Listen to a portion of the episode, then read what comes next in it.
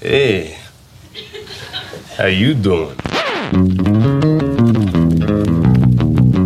Now, say my name. You can't do anything with the information you have except maybe publish it in the Everyone Thinks We're Insano's home journal. I come here to help, but y'all out for blood. I'm not answering no more questions.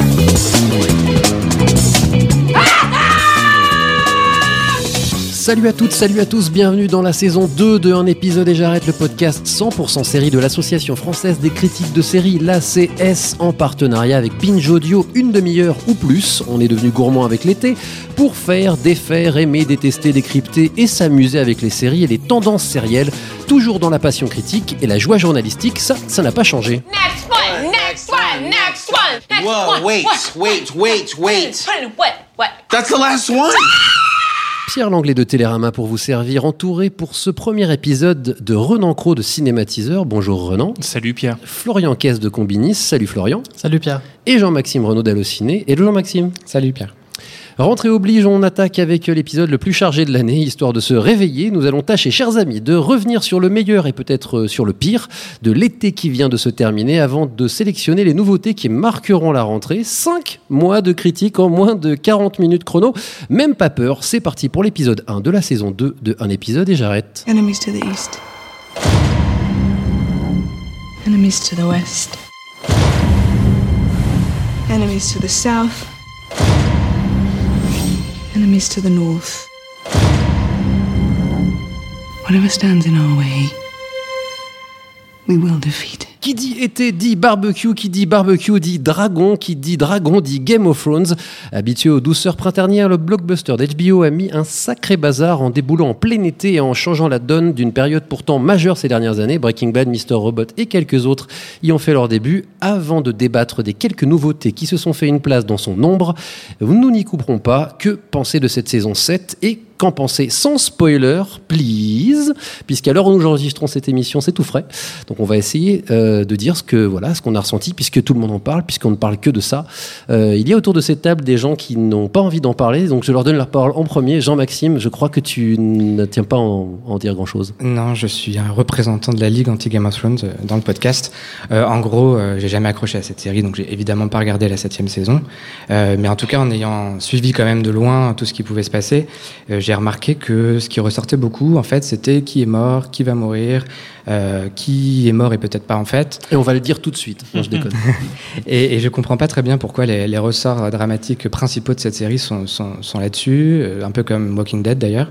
Euh, moi, ça m'intéresse pas tellement. En fait, je crois qu'il y a plus de choses à dire sur cette série. J'espère que, que qui va mourir. Il y a plus de choses à dire sur cette série que qui va mourir. Renan fait oui, oui, oui de la Mais, tête, alors je lui donne la parole. Déjà parce que c'était la meilleure transition que t'aies fait. La barbecue dragon, je trouve ça vraiment génial. Je sais pas Absolument. comment tu vas faire mieux pour cette saison 2. Ça va être compliqué. Mais euh, non, ce qui est intéressant avec euh, cette dernière saison de Game of Thrones, c'est qu'on sent déjà que c'est bientôt la fin, que tout d'un coup ils ont poussé le curseur et la vitesse. Ils découvrent l'ellipse, c'est que tout d'un coup on n'a plus des personnages qui marchent pendant des heures dans la montagne jusqu'à ce qu'il arrive quelque chose à la fin du 40e épisode. Et ben là tout d'un coup ils découvrent l'ellipse, donc ils vont beaucoup plus vite. Ce qui a donné un peu euh, des sueurs froides euh, au, public parce qu'on comprenait plus très bien la logique de la série. On sent vraiment que tout d'un coup là on est dans le méga blockbuster, c'est-à-dire que la série devient un méga blockbuster soap opéra avec des retournements de situation, des révélations, des je suis le fils de machin et ainsi de suite.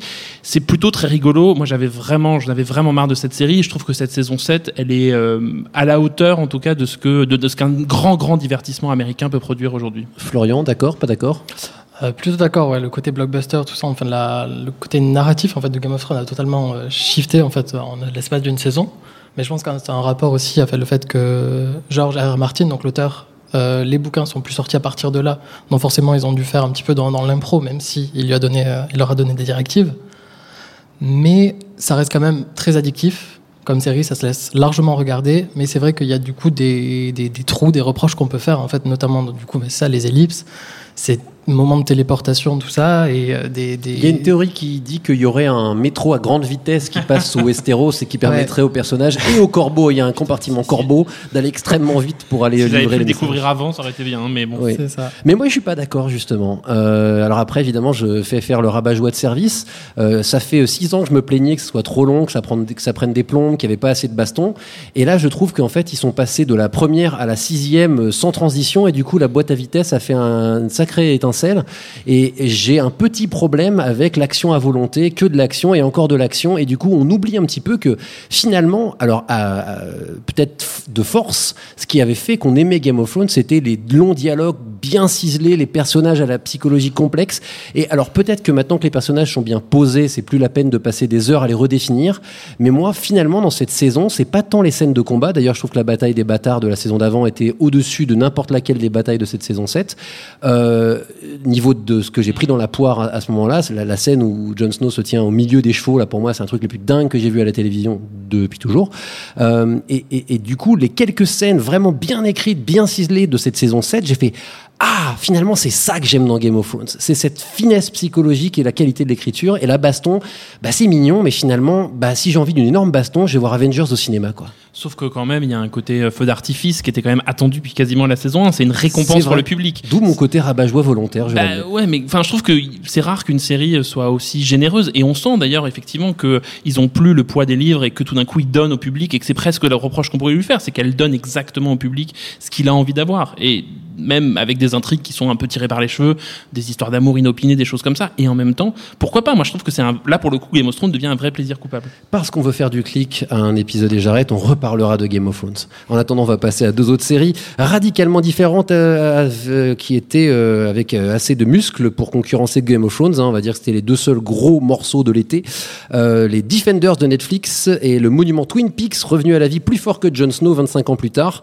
Que dire de la première, sorte d'Avengers à la sauce Marvel Netflix où Daredevil, Jessica Jones, Luke Cage et l'autre, j'ai oublié son nom avec un dragon sur le torse, sans doute un fan de Game of Thrones d'ailleurs, se serrent les coudes pour sauver New York. Mission accomplie ou mission ratée que ce Defenders? Next, enfin c'est vraiment une cata quoi. C'est vraiment pas bien du tout. Euh, Pire qu'Iron Fist? Non. Mais non, mais c'est- la mar on, on parle de marvelisation euh, de, de la culture, de- des shared universe, tout ça. Donc là, on en a un exemple, hein, c'est-à-dire qu'on a eu euh, quatre séries et puis tout d'un coup, on les remet ensemble, sauf qu'il faut attendre des plombes avant qu'ils soient vraiment ensemble. Ça prend la moitié de la saison à peu près. Il y a 8 épisodes, ça c'est une bonne chose. Il faudrait qu'ils fassent plus souvent des séries de, de, de 8 épisodes par saison Netflix. Des fois c'est trop long. Mais, mais ça manque de swing, ça manque d'idées, ça manque de surprises. Enfin, c'est vraiment un peu laborieux à regarder. Après, si on est ultra fan de ce genre-là, eh ben, tout d'un coup, on a quand même un, un service minimum, qui est quand même un service minimum de production. Euh, moi, franchement, j'ai abandonné au bout du troisième épisode. Je trouve ça vraiment très ennuyeux. Jean-Maxime ben Moi, j'ai pas commencé puisque j'ai pas aimé les précédentes séries, donc euh, je me suis dit, bah, c'est Ah oui, pas la peine que je c'est la regarde. c'est un aggloméré des séries d'avant. Ouais, voilà. ça, ça sert à rien de les regarder. hein. Et d'ailleurs, j'ai l'impression que chaque année, enfin pour chacune de ces séries, les gens sont pas vraiment satisfaits.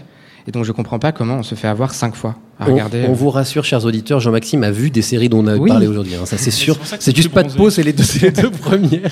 c'est ça en fait, il revient d'Hawaï, il a ça. pas vu une série cet été, mais, mais il je, est venu je les sympa, assume. C'est des séries que j'ai pas voulu regarder. Les autres, tu les as regardés, on va en parler évidemment. Euh, Florian, ton, ton point de vue sur ces Defenders Alors Defenders, moi j'avais suivi juste avant Jessica Jones, c'était la seule série que j'ai vue. Et j'ai voulu regarder Defenders pour retrouver Jessica Jones, son cynisme et tout ça, qui était là. C'était sympa de l'avoir interagi avec Daredevil, notamment. Mais euh, après, pour moi, c'était un gros plantage en fait. C'était vendu depuis le lancement en fait de la, toute cette, cette écurie. Ça devait être Marvel. l'apogée. C'était ça. le moment qu'on attendait tous. C'était la consécration, un peu tous, Mm. la, la retrouvaille. On s'attendait à un énorme fight, tout ça, et ça y est pas. En fait, même les méchants sont pas vraiment des méchants tellement ils ont pas le côté antagoniste, ils ont pas la, la grandeur de- qu'on attendait en fait. Ah, c'est sûr que ça vaut pas euh, le le vilain, comme on dit, de Daredevil. Donc évidemment, le nom m'échappe immédiatement. Wilson Fisk, qui, qui était quand même quelque chose de, surtout dans la saison 1. Après, on pense qu'on pense du Punisher, etc., qui est aussi un personnage vachement intéressant. Moi, ça reste, ça reste Daredevil ma préférée. On a chacun notre préféré. Moi, je préfère Daredevil. Euh, et pour, pour vous donner mon avis sur euh, Defenders, euh, c'est vrai que quatre épisodes pour vraiment lancer l'intrigue. C'est chaud. Et alors, moi, j'ai un problème, c'est que en fait, euh, les faiblesses des personnages ressortent énormément. C'est-à-dire que ce qui ne marche pas chez chacun d'entre eux est beaucoup plus visible dans Defenders que dans les autres séries.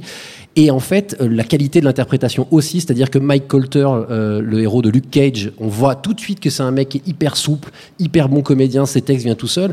Euh, le pauvre ami d'Iron Fist, dont évidemment je fais exprès d'oublier le nom parce que je, Tout le monde l'oublie Iron Fist. Hein. Ouais, voilà, c'est bon, pas possible. C'est- tragique. Euh, eh bien, lui, on voit qu'il est, qu'il est, qu'il est moins bon comédien, etc. Et en gros, tout ressort. Et ce qui nous plaisait dans les autres séries, bah, nous plaît ici. Ce qui nous plaisait pas est beaucoup plus difficile à porter.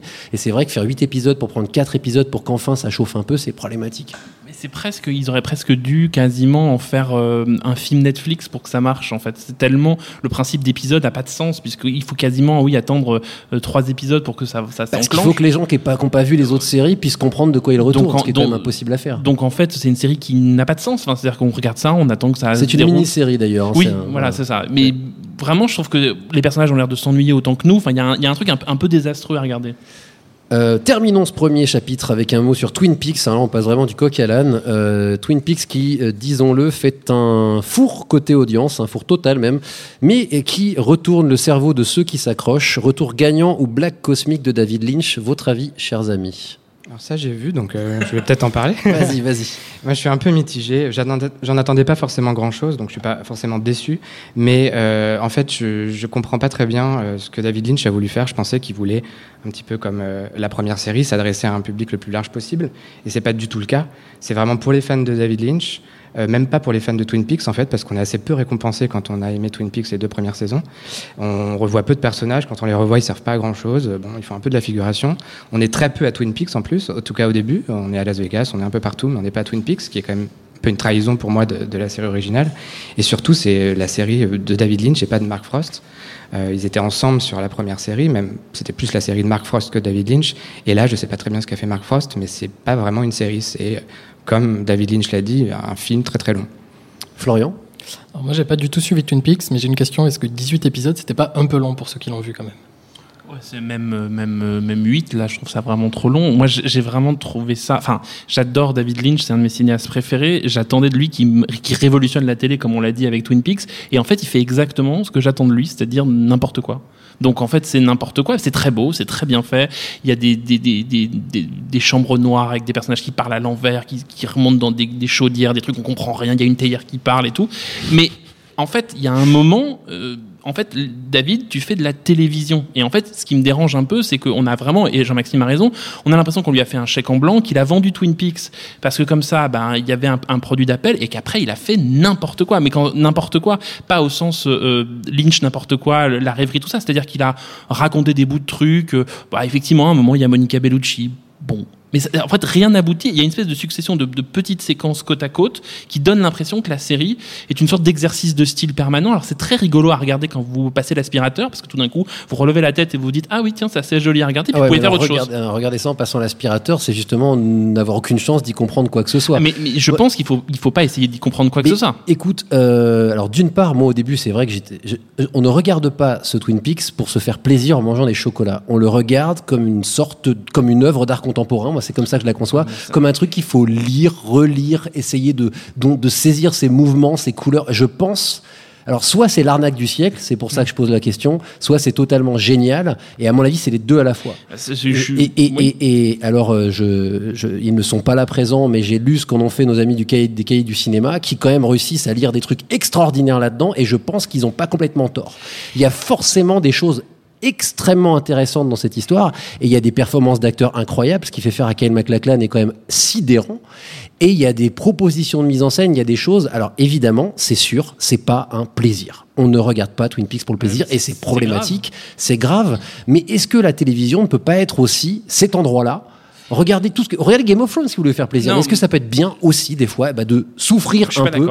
Pour, avoir des choses passionnantes qui, torturent l'art C'est pas ça aussi? Non, je suis pas d'accord parce que je trouve que justement le, numéro des cahiers du cinéma qui effectivement est très bien fait, c'est ce qui pouvait arriver à mon avis de pire à la série, c'est-à-dire qu'elle soit tout de suite muséifiée. C'est-à-dire que tout d'un coup, c'était le retour du grand et tout d'un coup, ce sont des- gens qui sont plutôt habitués au cinéma qui s'emparent de la série. Alors que justement, Lynch, ce qui était génial avec Twin Peaks, c'était qu'il mettait les mains dans la série télé elle-même. C'est-à-dire que c'était un- une vraie série. Là, ce qui me dérange, c'est que c'est effectivement un film, un film d'installation d'art contemporain. Mais oui, bien sûr, c'est vrai ça et c'est très beau et il y a des choses sublimes dans la série. Sauf que ce n'est pas une série. C'est-à-dire que profondément, David Lynch a enlever le problème. C'est-à-dire que le problème qui aurait été de refaire une série aujourd'hui, comment on fait de la série, bah, il dit bah non les gars, je vais pas faire une série, je vais faire ce que je veux. À partir de là, je trouve que le- en fait le, le défi il est raté, donc c'est un bel objet, mais c'est pas une bonne série. On va parler de séries neuves, celle-là, pas qui reviennent 25 ans après. Les nouveautés de cet été, on en parle tout de suite. We got 16 dead, triple that in injuries. Somebody lost control. He didn't lose control. Bill Hodges, detective first class. I'm now retired. How much you been drinking lately? Not enough. Bill, retirement messes with people. Life is supposed to be messy. I read it somewhere. You need to find some sort of purpose. Nouveautés, chers amis, qui seront essentiellement américaines, mais il y a une française dedans, elle s'y cache, on va y revenir. Une petite trentaine de débutantes sont apparues cet été aux États-Unis. Relevons-en cinq, à commencer par une nouvelle adaptation d'un roman de Stephen King. On vient d'entendre un extrait, Mr. Mercedes, face à face entre un flic à la retraite et un tueur psychopathe qui doit son surnom automobilistique au massacre qu'il a commis en projetant une Mercedes dans une foule. Personnellement, j'ai aimé les premiers épisodes, c'est en cours de diffusion. J'ai trouvé le personnage du flic incarné par Brendan Gleeson classique mais touchant, juste. On est dans un drame intimiste, un portrait de flic à la retraite, rien de révolutionnaire, d'autant que le tueur est un rien poussif, mais le récit est patient, régulièrement drôle malgré la violence du crime de départ. Une bonne surprise pour moi, d'autant qu'adapter King est souvent une plaie à la télévision. Qu'en pensez-vous, chers amis? Jean-Maxime. Bah oui, c'est une bonne adaptation. On l'attendait depuis longtemps parce que, on pense à Under the Dome notamment, qui était vraiment très raté. Euh, c'est une bonne adaptation, je pense, parce que pour une fois, ça n'a pas été édulcoré. Euh, j'ai pas lu le livre, mais euh, je sais que pour Under the Dome, par exemple, euh, voilà, il y avait un matériau qui était plutôt pas mal et ils en, a- ils en ont fait n'importe quoi. Ils l'ont édulcoré pour que ça puisse passer sur une grande chaîne. Là, c'est une chaîne du câble, ils peuvent se permettre des choses et donc ils ont- Audience Network, euh, AT&T, ouais. qui fait très peu de séries en plus. Et en fait, ils ont réussi à faire quelque chose de violent, vraiment de violent, de dérangeant. Euh, on parle d'inceste notamment, et on, on le voit un peu quand même. C'est pas un truc euh, sous-entendu comme ça pouvait l'être par exemple dans Bates Motel, qui s'en rapproche un peu. Euh, et puis, bah, c'est David Ekele qui s'en est occupé aussi. Et bon, David Ekele en général, il fait des choses bien. Il a fait Big Little Lies il y a peu de temps. Ali Alors, McBeal dans sa jeunesse. Voilà, il sait écrire des personnages et ça fait vachement la différence avec beaucoup d'autres adaptations euh, qui ont précédé. Florian Euh, je trouvais ça très sympa. C'est un bon divertissement. Après, j'ai un peu des soucis avec le flic. Le perso principal, pour l'instant, je trouve pas assez nuancé. Même si, bon, on lui a mis une petite intrigue euh, secondaire qui sort un peu de nulle part, mais pourquoi pas. Par contre, j'ai beaucoup aimé la scène d'introduction, d'ouverture, notamment avec le, le, le- le meurtre euh, de masse, qui est, euh, qui est super choquant, en fait. Alors que maintenant, à la télé, il en faut, il en faut beaucoup, je trouve, pour choquer, parce qu'on a un peu tout vu. On a vu le sexe, la violence, l'inceste. Mais euh, ça a réussi à choquer quand même. Mais, euh, mais j'ai quand même quelques réserves, notamment sur le personnage du psychopathe qui est pas, pas assez montré en fait pour moi. Et c'est dommage notamment quand on voit l'acteur K, Harry qui était génial quand même dans Penny Dreadful. Je trouve qu'il n'est pas assez utilisé pour l'instant. Renan? Euh, ouais, c'est vraiment très très bien. Moi, j'ai un vrai problème euh, euh, éthique en fait avec la série. J'ai- pas envie de regarder ça en ce moment. C'est-à-dire que effectivement, vous avez raison. Je trouve que la série est très très violente et, et justement, je trouve qu'il y a une légère complaisance dans la série par rapport à ce qu'elle montre et par rapport à la manière dont elle veut le montrer, parce qu'on sent qu'elle est capable de le montrer, qu'elle a la place pour le montrer.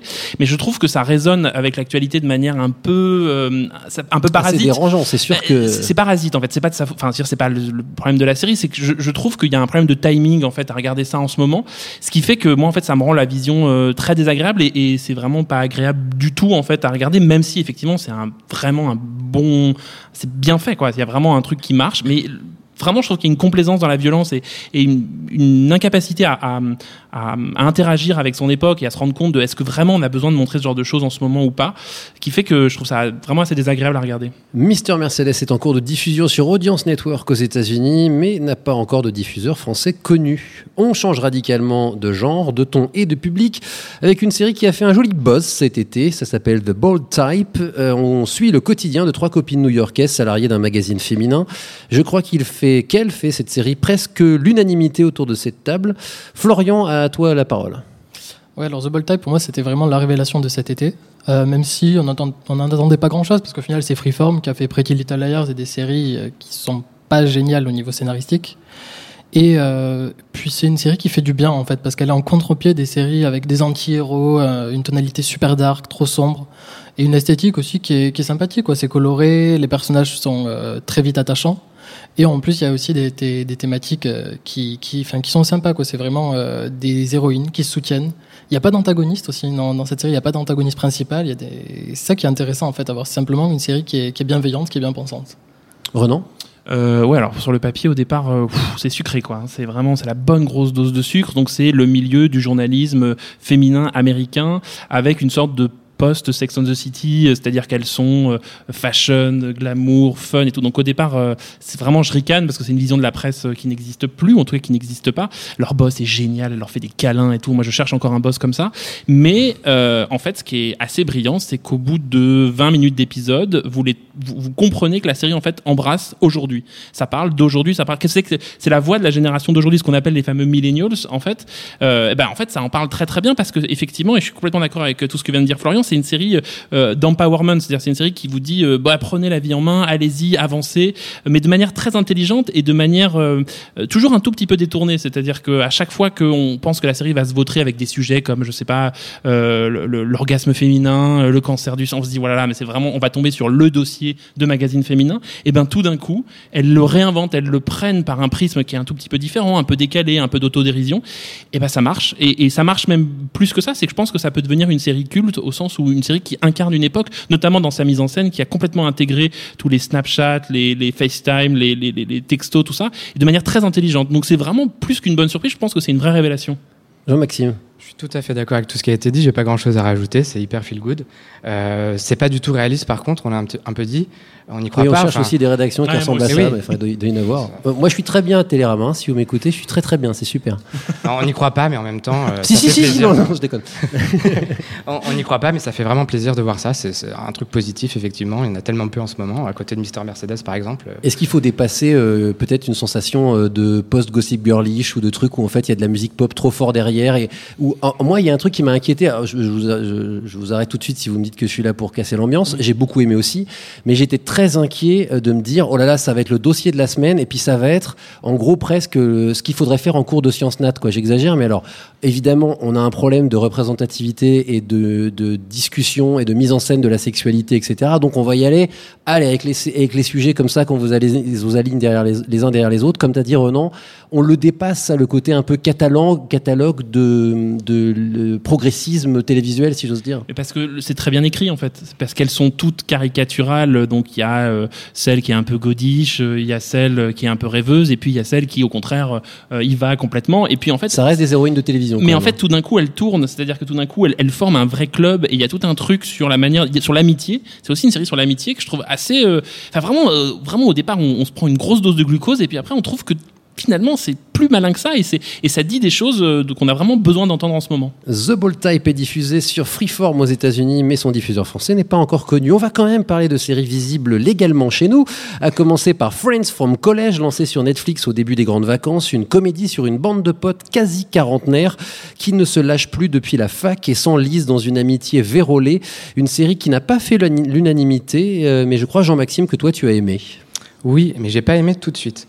En fait, les deux premiers épisodes m'avaient pas tellement plu, euh, mais c'est Netflix, c'est le piège, on continue même quand ça nous plaît pas, euh, pas trop. Donc j'ai continué, j'ai vu les 8.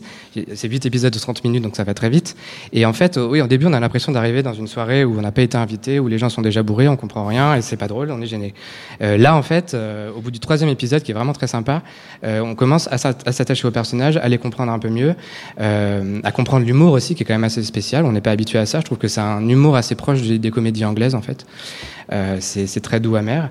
Euh, et, euh, et donc on s'attache à eux et petit à petit, euh, bah ouais, on les adore en fait. À part peut-être le héros, le personnage joué par Keegan Michael, qui qui est insupportable, mais euh, tous les autres, notamment Kobe Smulders, qu'on n'avait pas trop vu depuis How I Met Your Mother, qui est super, qui joue à peu près la même chose, mais elle le fait tellement bien que. Oui, ça pourrait presque être une suite d'How I Met Your Mother, hein, cette histoire. Enfin, en tirant un petit peu, pas, pas, pas dans la narration, mais dans les personnages. On est dans, dans New York, on est dans un milieu social à peu près comparable, quoi qu'ils ont fait une super fac et tout. Donc, euh, ils sont plutôt, disons, euh, classe euh, capitale culturelle euh, supérieure. Renan, euh, toi, je crois que tu as bien aimé Ouais, aussi. moi je, je- trouve que c'est vraiment une, une très belle série. On, on avait les millennials donc avec The Bold Type. Là, on a ce une nouvelle génération. J'ai découvert ça, les xennials. C'est-à-dire ces gens qui commencent à avoir 40 ans et qui en font en fait une grosse déprime. Pas ça, ça, ça parle de ça. hein, Friends, Friends from College, c'est l'histoire d'un groupe de gens qui, euh, entament une deuxième partie de leur vie, et qui font une grosse déprime et qui pensent que finalement la seule chose qui euh, les, va, les, va les maintenir jeunes, bah, c'est leur amitié de jeunesse. Sauf qu'en fait, ils ont quasiment plus rien à se dire, ils s'aiment pas beaucoup, en plus ils se trompent souvent l'un l'autre. Parce Euh, qu'il y a des coucheries aussi. il y a ils sont coucheries, pas que friends, hein, ils sont girlfriend euh, et tout ce qui va avec. Ils, ils sont tout ce qu'ils veulent et, et- et c'est ça qui est assez malin. C'est écrit donc par Francesca Del Banco, qui est donc la femme de Nicolas Stoller. Nicolas Stoller, c'est un réalisateur de comédie américaine qui avait fait un chef-d'œuvre qui s'appelle 5 ans de réflexion. Et en fait, Et qui est producteur de la série. et qui est producteur et réalisateur de la série. Et en fait, on retrouve ce ton-là chez euh, chez de, de, de Stoller et donc euh, ici écrit par sa femme, c'est-à-dire que vraiment un mélange à la fois de, de mélancolie, de personnages qui sont en permanence écrasés par tout ce qui leur arrive, et en même temps une forme de légèreté à, à rire de ça. Et moi, je suis pas d'accord. Je trouve que Keegan Michael Key, qui est un acteur euh, comique américain qu'on voit pas souvent, euh, notamment En en, France. et qui est un génie en fait, qui est, qui est une sorte de génie comique parce qu'on a envie de le tarter pendant toute la série, et en même temps Très on- fort en grimace. hein. ben oui, mais il a, il a un truc, c'est le type qui en fait. On connaît ça, on connaît ce type qui en fait trop dans les soirées, qui, qui crie trop fort, euh, qui fait des blagues pour rire, rire tout le monde parce qu'il a peur du silence. Et ça, je- vraiment, je les trouve, moi, je les trouve pas insupportables, je les trouve hyper émouvants parce que c'est des ratés en fait. Florian, t'en as pensé quoi? Euh, bah, c'était fascinant parce que j'ai détesté et en même temps j'ai pas totalement détesté en fait parce que pour moi en fait bon c'était un peu un You're the Worst mais qui s'est planté Hmm. en cours de route parce qu'ils ont voulu faire des personnages qui sont pas très sympathiques de prime abord et, euh, et qui finalement dans Friends from College ils sont tout simplement pas sympathiques en fait c'est très dur je trouve d'éprouver de la sympathie pour eux parce que c'est ils font que des mauvaises choses c'est des mauvais amis c'est des mauvais amants c'est euh, et pour moi, en fait, il y a un côté euh, déprimant en fait de voir ça, le, de, de personnes qui se forcent à rester ensemble, même si ben, elles ont plus rien en commun et ils se font que des coups bas. Quoi. C'est vraiment Tu des mauvaises 40 personnes. ans. Je, je n'en reparlera à 40 ans. Ouais, alors j'allais dire, est-ce que c'est parce que je deviens vieux, vieux ou que je suis un sale con Mais moi, je les ai trouvés pas si désagréables les personnages de cette série-là. Euh, non, non, moi j'ai bien aimé. euh, au début, j'ai trouvé ça peut-être un peu convenu, euh, mais au fur et à mesure, je me suis laissé aller. Alors j'ai un gros problème avec une scène où il y a une pub pour une maga- pour un pour un fast-food que je trouve assez honteuse. Euh, mais mis à part ça, et alors évidemment, c'est assez caricatural quand on y pense, les séquences, le tour des, des, des, du, du- quand ils vont faire la route des vins, etc. C'est des choses assez convenues quand même. Mais en fait, il y a un tel abattage et il y a une telle qualité de l'interprétation que finalement, euh, on se. Et puis alors moi, je, je le connaissais, qui, euh, je regardais les sketchs de Key and euh, sur Internet, etc. Donc j'avais déjà de l'affection pour lui. Kobe Smulder, voilà, moi, j'ai- rien raté d'Hawaii Met Your à l'époque, donc j'avais de toute façon un a priori positif. Ceci étant dit, on peut difficilement parler d'une grande comédie, mais j'aime bien ce côté amitié vérolée. J'aime bien que ça questionne finalement jusqu'à quel point il faut s'accrocher aux gens qu'on pense être les gens essentiels dans notre existence et qui parfois ne sont plus compatibles avec nous-mêmes, voire nous rendre encore plus cons qu'on l'est. Et ça, c'est vrai que c'est très intéressant. Friends from College, donc, c'est sur Netflix. Et donc, vous faire votre propre opinion, puisque celle-là, vous pouvez la voir. Refermons cette review de l'été américain avec une autre série à voir bientôt chez nous, The Sinner, prévue sur Alti Studio. Il n'y a pas encore de date, si je dis pas de bêtises. Mini-série sur une mère de famille incarnée par Jessica Biel, assassine, quand elle assassine, pardon, subitement un inconnu, cette mère de famille. Pourquoi Que cache-t-elle The Sinner, qui est adapté d'un roman de l'allemande Petra Amsvar, que personnellement je ne connaissais pas du tout avant cette série, colle au plus près du ressenti de cette héroïne trouble, à la fois émouvante et inquiétante selon moi, criminelle et victime, dont on va découvrir le passé. Biel est très bien. Et le flic qui mène l'enquête, joué par Bill Pullman, fatigué à point, avec d'ailleurs il y a un point commun avec le héros de Mister Mercedes, alors il y a quelques kilos de différence, mais c'est la barbe pourrie et les cheveux longs, enfin c'est à peu près ça. Bill Pullman donc euh, fatigué à point et certes un rien stéréotypé, barbe et mèche qui vont avec, mais solide, la narration patiente, pesante, euh, se marie à merveille avec une mise en scène esthétique sans être esthétisante, élégante, qui parvient à multiplier les effets, notamment le pire d'entre eux, le flashback, qui revient régulièrement sans nous assommer. Comme tu le disais assez justement, euh, Jean-Maxime, je vais te citer sur les réseaux sociaux. Ça ressemble de loin à un mélange entre The Night Of et The, Affair. Euh, comparaison au niveau du ressenti, essentiellement pour ce qui me concerne. Chers amis, qu'en avez-vous pensé de The Sinner? Jean-Maxime, Je réagis à ma propre euh, phrase pour dire que c'est dans la construction en fait que ça ressemble beaucoup à ces séries. On part, il y a un point de départ en fait très fort, euh, très très dur, et ensuite euh, c'est une descente aux enfers pour tous les personnages qui sont liés de près ou de loin à cette à cette histoire. C'est en ça que ça y ressemble. Et c'est une série tout le temps surprenante parce qu'on sait vraiment pas où on va. On a l'impression de tout savoir euh, à partir du premier épisode. On se dit qu'est-ce qu'ils vont nous raconter après pendant sept autres épisodes? Et en fait, on découvre assez vite que ce qu'on croyait être la vérité ne l'est pas du tout, que les personnages sont tous très troubles. Et, euh, et tu l'as dit, mais j'insiste là-dessus, Jessica Biel est vraiment très bien, ce qu'on n'attendait pas forcément d'elle. Elle est productrice d'ailleurs en plus. C'est un rôle qui lui va super bien et, et globalement le casting est très bon. Florian. Euh, alors, j'ai beaucoup aimé The Sinner. Euh, mais j'ai toujours le souci en fait avec le flic qui est stéréotypé quoi. En fait, c'est pareil que Mister Mercedes. Pour moi, c'est ça le, le gros point noir. Mais ça. Lui aussi, il a des galères de couple. D'ailleurs, enfin, Mister Mercedes, non, mais on parlait. voilà, lui aussi, il est dans un, il est dans une, un divorce. Enfin, il essaye de sauver son couple. C'est ça, mais c'est ça aussi, c'est le seul, c'est le seul trope en fait qu'ils mettent pour le, le nuancer à chaque fois. Mais je trouve que c'est un peu, on l'a vu partout. C'est dommage. Après pour Jessica Biel, pareil, moi je l'ai trouvée bluffante, mais après je me souvenais d'elle dans 7 à la maison, donc en même temps il y avait de la marge d'amélioration. Euh, mais sinon, ouais, c'est une série vraiment, on sait pas où elle va. Et à la fin de chaque épisode, euh, je suis laissé sur le cul parce que je, je me dis, mais quelle direction va prendre en fait l'épisode suivant? Un côté, on se dit que ça va partir dans un trip religieux, peut-être secte ou un truc comme ça. Oui, parce qu'on apprend au fur et à mesure qu'elle a une enfance un tout petit peu compliquée. hein, cette jeune fille, elle avait des parents pas très faciles, surtout sa mère d'ailleurs. D'ailleurs, son père, on ne sait pas trop non plus ce qui se passait avec son père. Enfin, tout ça est extrêmement trouble.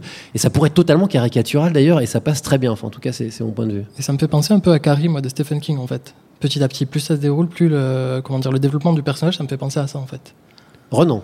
C'est- C'est oui, c'est pareil, c'est carré, c'est bien fait, ça n'invente quand même pas grand chose. Moi j'ai l'impression. Euh, Il y a un truc qui me dérange un tout petit peu euh, avec en fait le côté performance, c'est-à-dire qu'on a dit Jessica Biel est vachement bien, mais on sent qu'elle veut être vachement bien. hein. C'est-à-dire que elle veut son Golden Globes, elle, elle y va. Quoi. Y a- je trouve qu'il y a un truc un peu forcé.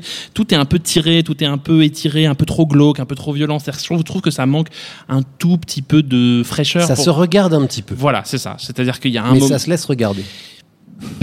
voilà, je dirais, pas- ça se regarde un petit peu, ça se laisse regarder, c'est ça.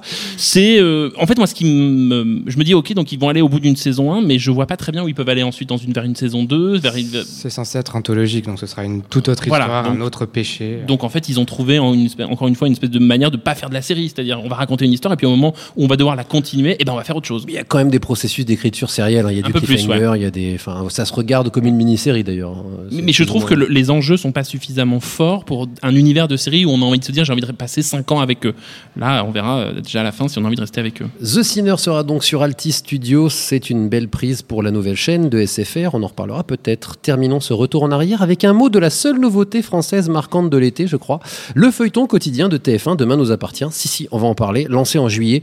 On parle assez peu de ce genre de série, dont un épisode et j'arrête. Mais faisons une exception. Jean-Maxime, je sais que tu as, as jeté un coup d'œil. Euh, J'y ai jeté un coup d'œil aussi. Je sais pas si, chers camarades, vous y avez jeté un coup d'œil aussi. Euh, Qu'en pensez Euh, On va parler aussi évidemment de ce que ça sous-entend cette série. Mais d'abord, en tant que pure série, en tant que critique, qu'en dire? Bah, j'ai vu les trois premiers épisodes, j'ai pas repris depuis parce que ça m'avait pas tellement emballé. T'as pas vu les 792 suivants? Euh, non, j'espère qu'ils iront pas jusque-là, mais bon. Euh, en fait, le gros problème de la série, c'est quand même Ingrid Chauvin, je pense, euh, qui est une très très mauvaise actrice. Et c'est un peu dommage pour une série comme ça d'avoir une héroïne. Alors ça rappelle les sagas de l'été qu'on a vues pendant des années, mais euh, le, le succès Plus belle la vie, euh, pour comparer avec un autre feuilleton quotidien, c'est plein de personnages, il n'y a pas de héros, euh, ils sont tous assez proches du quotidien des Français. Là, on n'est pas dans le quotidien des Français du tout, et surtout pas avec euh, le personnage d'Ingrid Chauvin. Euh, donc ils ont un peu raté leur coup au début, mais en même temps, je me dis que ça peut s'améliorer, on peut s'attacher au personnage, il peut faire venir de nouvelles personnes en, en cours de route. Et peu- ça se tient niveau audience, hein, je dis pas de bêtises. ils c'est ni pas- un flop ouais. ni un succès, euh, ça reste à l'antenne pour l'instant, donc Mm. euh, ils ont quand même envie. C'est bien que TF1 euh, poursuive et essaye de, de faire en sorte que ça marche parce que Plus belle la vie, ça a mis du temps. D'un point de vue critique, euh, Florian, Renan, un mot à dire ou je prends la main et je tape dessus C'est Florian. mauvais. C'est très mauvais. Hmm. Ah, c'est vraiment mauvais. En fait, euh, ouais, j'ai dû me forcer en fait à regarder le pilote alors que ça dure que 20 minutes. hein. Mais euh, ouais, en fait, c'est tout qui est attendu. Ça essaye de copier en fait sur le modèle soap opéra américain. J'ai l'impression avec euh, des morts qui reviennent, des trucs, enfin des une, enfin une échouée sur la plage euh, comme ça. Enfin, c'est très. On l'a déjà vu et je vois pas pourquoi en fait on essaye maintenant de faire ça quand on est en 2017 et je pense que ça devrait être un peu, ça devrait s'enterrer en fait comme genre. C'est- moi je, je suis pas complètement d'accord parce que c'est un, un genre en fait très particulier ce qu'on appelle le daytime soap c'est-à-dire c'est diffusé quotidiennement avec une écriture. C'est en, Angleterre c'est EastEnders par exemple ces, grands monuments là donc en fait ça, ça prend ces, ces règles là c'est-à-dire qu'il faut qu'il se passe toujours quelque chose dans un espace clos avec des personnages qui tournent en rond. Donc ça pour le coup ça marche quoi. C'est-à-dire qu'il y a effectivement il y a une ville il y a des personnages il y a des familles il y a des intrigues et ça va s'écrire et continuer à l'infini. Donc ils font le job la, la question c'est est-ce que déjà nous autour de la table on est la cible? J'ai pas l'impression Je ne crois pas. et surtout, alors, alors, à la cible en question, effectivement, là je suis d'accord avec Jean-Maxime, il y a un problème d'acteur. On a parlé de euh, Ygritte Chauvin. Moi, je vais en mettre une couche sur euh, Laurie Pester, qui est Oh donc là là. une- qui a- en fait, Il y en a d'autres. hein. Moi, je connais pas leur nom, donc je vais pas taper Mais dessus, mais il y en a d'autres. hein. moi, ce qui me fascinait dans les premiers épisodes, c'est qu'elle regardait la caméra. C'est-à-dire qu'à un moment, il y avait des moments, je disais, mais regarde pas la caméra, ma chérie, on est en train de regarder de. Enfin voilà, il y, avait des petits problèmes de production comme ça. Après, franchement, euh, je trouve que c'est un pari osé de TF1. Je trouve qu'on est un peu snob Il y a un comme ça. enjeu économique et industriel. Ouais, mais on est un peu snob de regarder ça de haut parce qu'on n'est vraiment pas la cible. Et, et il faut savoir si effectivement, et le fait que ce soit ni un flop ni un succès, je pense que ça dit aussi que à la fois c'est une bonne idée, mais c'est pas le bon sujet. C'est-à-dire que les gens ont envie de ce format-là, mais n'ont pas envie de voir ça. Donc il y a une espèce de Oui, d'ambivalence. parce que TF1 a fait un mélange entre le format du Daytime Soap et quelque chose qui est plus proche de ce qu'il faisait très bien, ce qui est la saga d'été. exactement. Et ils ont et en gros, mais en même temps, le, le côté polar tend l'intrigue, mais éloigne le téléspectateur puisque c'est plus du quotidien. Donc euh, c'est euh, c'est à la fois une bonne idée pour se dire que le public de TF1 va être Mmh. fidélisé et une très mauvaise idée parce que ce qui plaît dans Plus belle la vie, c'est pas forcément qui a tué qui et qui couche avec qui, c'est au contraire ce sentiment de, de regarder par la fenêtre des gens. Quoi, voilà. Et, et Plus belle la vie, on s'en souvient au début, c'était une catastrophe parce qu'ils n'avaient pas ces éléments d'intrigue très forts. Alors sauf que Mm. eux, ils partent tout de suite très très fort avec une sœur cachée qui revient et, et des gens qui meurent. Et, voilà. Et donc je pense qu'en fait, il y a un problème de quotidien, c'est-à-dire qu'on n'arrive pas à comprendre qui sont ces gens. Donc peut-être que sur la durée, euh, tout le monde va trouver ça très très bien. Pour l'instant, effectivement, c'est un peu une tannée à regarder. Demain nous appartient est toujours sur TF1 le soir un peu avant 19h30. Allez, nous on monte dans la DeLorean direction demain. Pure innovation. See, we can turn a dime into a dollar just like that. Hush now, child. I want to learn how to make movies. And don't. If they can sell that in Europe, it's not going to be long before we can make and sell it here. How do you know? It's America, right? Just move on up. There's going to be an opportunity coming your way. A once in a lifetime thing. So what am I looking at? Your future. When do we start? On passe donc en mode preview, comme on dit en beau français, pour cette dernière partie de l'épisode 1 de la saison 2 de un épisode et j'arrête. Ça fait beaucoup d'épisodes de saison et tout, mais on se comprend. Avec cinq séries attendues à la rentrée américaine qui débute ces jours-ci, une seule a été vue par les critiques assis à mes côtés. Pour les quatre autres, nous ne ferons que des suppositions. Ça fait partie du jeu. On attaque donc, on vient d'entendre un son, avec The Deuce. The Deuce, la nouvelle série du dieu David, David Simon, euh, créateur de The Wire et Trémé, qui cette fois-ci se penche toujours pour HBO sur la naissance de l'industrie du porno à New York dans les années 70. On reparlera longuement de The Deuce et de David Simon dans le prochain podcast. Faisons donc vite cette semaine. Nouveau chef-d'œuvre en vue ou déception, chers amis. Renan. Euh, chef-d'œuvre, euh, on va peut-être pas s'emballer, mais gros gros morceau. hein. C'est-à-dire que vraiment David Simon, il fait pas les choses à moitié. C'est euh, très impressionnant, très très bien écrit, évidemment, très bien fait et en fait, petit à petit, on va arriver à s'attacher à cette histoire, mais au départ, il y a un peu l'impression de l'exposé du bon élève. C'est-à-dire que le pilote qui est très long, on a vraiment un peu le même défaut qu'avait Vinyl, c'est-à-dire qu'on a l'impression qu'il met tout sur la table et il vous en met plein la vue en vous disant voilà, il va y avoir ci, ça, ça.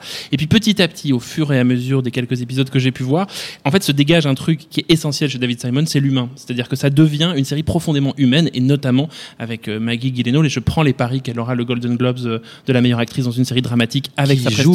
Une euh, prostituée indépendante, donc il Oui, n'a pas de. euh, et, et qui est une sorte de, de businesswoman tout d'un coup et c'est un personnage très très fort il y a James Franco il y a une double ration de James Franco Oui, Et- ça pour moi c'est le seul truc que je comprends pas à quoi ça sert la double ration de James Franco. ben, il a une stage, donc c'est déjà c'est rigolo. Euh, Il y, a- il y a un truc. euh, en fait, je trouve que le sujet il est graveleux parce que c'est comment le porno va devenir mainstream dans les années 70-80 à, à New York. Donc le sujet est vraiment graveleux. Il n'évite pas le graveleux, il n'évite pas le côté problématique et notamment misogyne de son sujet, mais il le traite, il s'affronte au, au problème. Donc on n'est pas non plus dans la série détente, on est quand même dans un gros morceau et dans de, la série auteur-auteur qui que c'est extrêmement choral, donc Oui. euh, il faut s'accrocher parce que ça part dans tous les sens. mais euh, vraiment euh, c'est impressionnant, c'est le mot. Jean-Maxime. Moi, je suis d'accord avec Renan. Après, je trouve que le pilote est beaucoup trop long et c'est devenu une norme et c'est c'est un peu chiant, 1h25. Et en même temps, il y a tellement de personnages.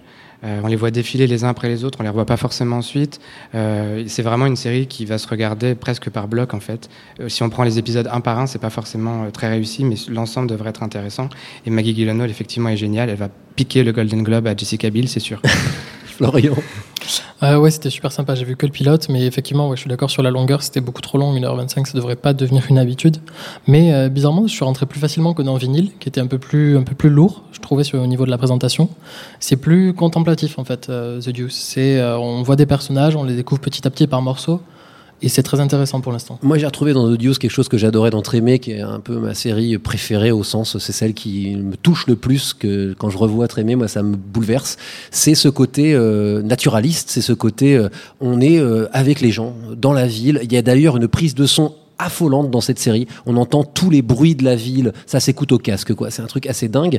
Euh, et il y a, alors Dickens est directement cité dans les, dans les épisodes. C'est Zola là, hein, vraiment. Il y a- Oui, il y a du Zola et du Dickens, euh, mais c'est vrai qu'il y a ce côté à la fois tout à fait réaliste. On nous, c'est David Simon, l'historien, qui vient là, alors qu'on le connaissait très bien journaliste, mais depuis a Hero, sa série d'avant, visiblement, il s'est tourné vers le passé, euh, et, et, et finalement profondément romanesque avec tous ces personnages. Et ce mélange-là, pour moi, tient vraiment la route.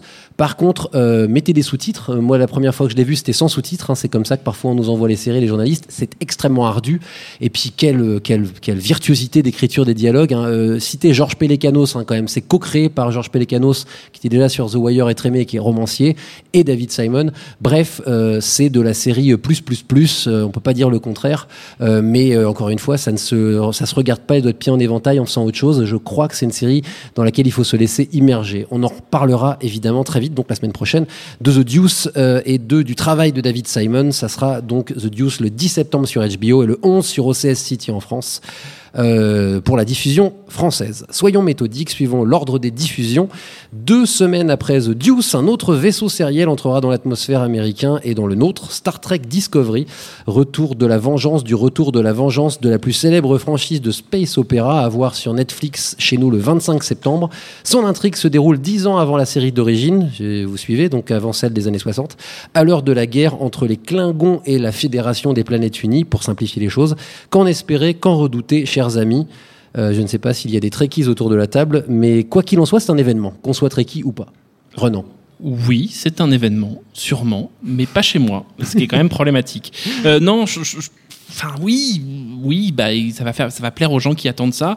Moi, bizarrement, j'attends plus la série de Seth MacFarlane, euh, je sais plus comment The. Orville. The Orville, qui serait une sorte de parodie de Star Trek. Je, je suis Qui plus- arrive peu de temps avant. je suis hein, ouais. plus plus curieux de me dire qu'est-ce qu'est-ce que Seth MacFarlane avec son humour un peu trash va faire de ça que ce Star Trek qui peut être une très bonne surprise, très carré, très bien fait, mais qui en l'état euh, un ne pourrait pas dépasser le, les- les- le film de Robert Wise qui est quand même un, un chef-d'œuvre. La série d'origine, elle a très très mal vieilli, en tout cas par rapport aux standards d'aujourd'hui. Donc on va avoir une sorte de réactualisation. Alors en plus c'est un reboot de je sais pas quoi. C'est trop compliqué pour moi. Et Brian Fuller, qui était donc au départ sur le projet, a claqué la porte, ce qui est pas forcément très bon signe.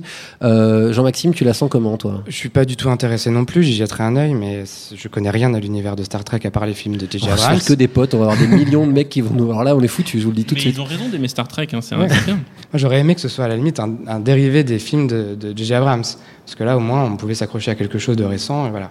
Là, le, le reboot d'un truc qu'on n'a pas vu. Enfin, Bah, vu que ça se passe avant la série d'origine, en Oui. gros, euh, on peut, on peut prendre ça sans rien connaître. A priori, ça se regarde euh, même pour les débutants. T'as pas l'air d'être convaincu, non mais... Non, parce qu'à mon avis, ils vont jouer avec la. Il y a une mythologie qui est très très forte. hein. On, on parlait de, de Game of Thrones en début d'émission. Euh, vraiment Star Trek, il y a, une, il y a une, une communauté qui est très très forte. Et la série va essayer d'aller chercher ces gens-là aussi. Donc il va y avoir des clins d'œil, des trucs. Moi, je vais être largué. Hein. Ça va être compliqué. Un truc qui m'a fait peur justement, c'est que les créateurs ont déjà dit qu'ils voulaient s'inspirer de Game of Thrones dans leur façon d'écrire la série, avec ce truc des morts, tout le monde peut mourir à n'importe quel moment, etc. Je me dis encore une série comme ça. L'héroïne est jouée par une fille de The Walking Dead. hein. En plus, ouais. Ça en dit Il long. y a quand même ouais, de gros signaux pour euh, tous les fans de ces deux séries-là. Florian? Euh, au vu de la bande-annonce, ça a l'air pas mal. On dirait qu'il y a quand même un certain budget et euh, de la de la SF en fait Space Opera, Opera, ça se fait pas trop depuis ces dernières années. On a eu quoi The Expanse sur Sci-Fi Hmm. qui est pas mauvais, mais là il y a quand même un budget un peu plus conséquent. Donc euh, moi je pense que ça peut être pas mal. Après c'est vrai que l'impatience est pas trop là quoi. Faut qu'il y ait du fond. euh, alors le problème, c'est que moi, je, je vais taper le point Battlestar Galactica, mais moi, je- voilà, j'attends juste une série qui ait cette profondeur-là, et parce que moi, le space opéra, je m'en tape, mais d'une force. Et les Battlestar Galactica, j'ai adoré, donc j'espère qu'il y aura peut-être ça. Il y a qu'une chose moi que j'attends vraiment. Je suis pas du tout un spécialiste de Star Trek. De Star Trek. Euh, je sais juste l'importance du sous-texte euh, géopolitique, si j'ose dire.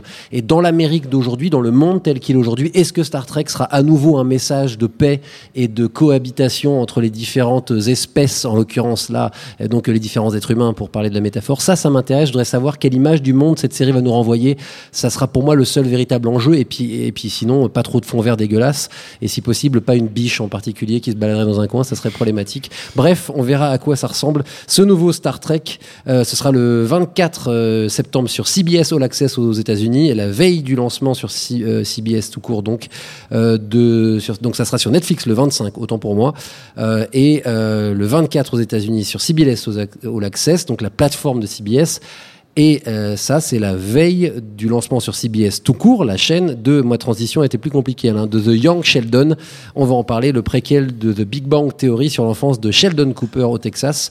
Une bonne idée là aussi ou une catastrophe programmée parce que mon Dieu, quelle horreur, quelle horreur cessons de faire des préquels, des sequels et des spin-offs à toutes les sauces.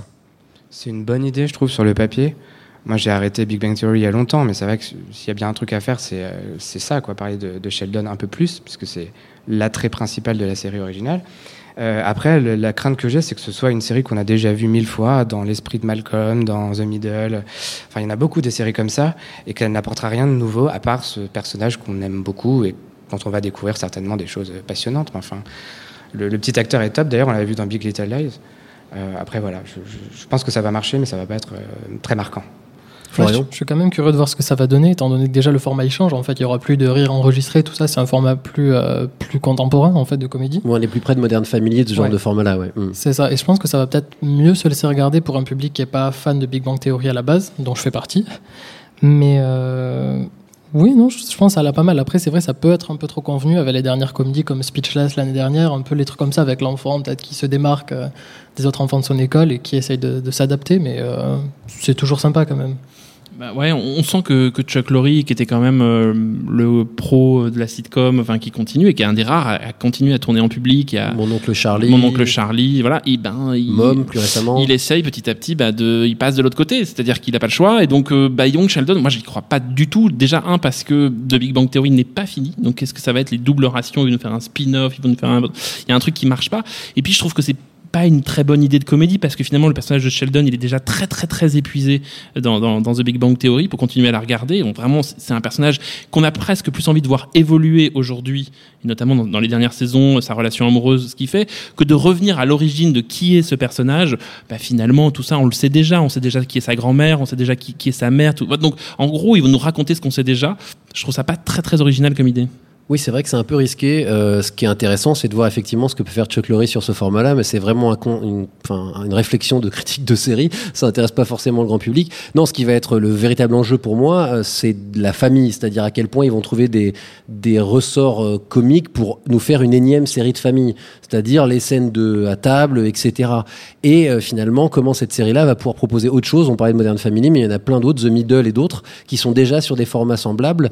Euh, ou est-ce que ça va être simplement un, aspirateur à fans de Big Bang Theory? Et puis s'ils en prennent les deux tiers des fans de Big Bang Theory, ça fera assez d'audience pour tenir. hein. Jean-Maxime le disait très bien, en fait, ça, ça existe déjà, ça s'appelait Malcolm, en fait, l'histoire d'un gamin surdoué dans une famille euh, qui ne l'est pas. C'est enfin, pas faux. Donc, en bon, bah, ce sera un mauvais Malcolm. The Young Sheldon sera diffusé euh, sur le groupe Canal Plus en France. Reste à savoir quand, quatrième et avant-dernière nouveauté attendue lors de cette rentrée US.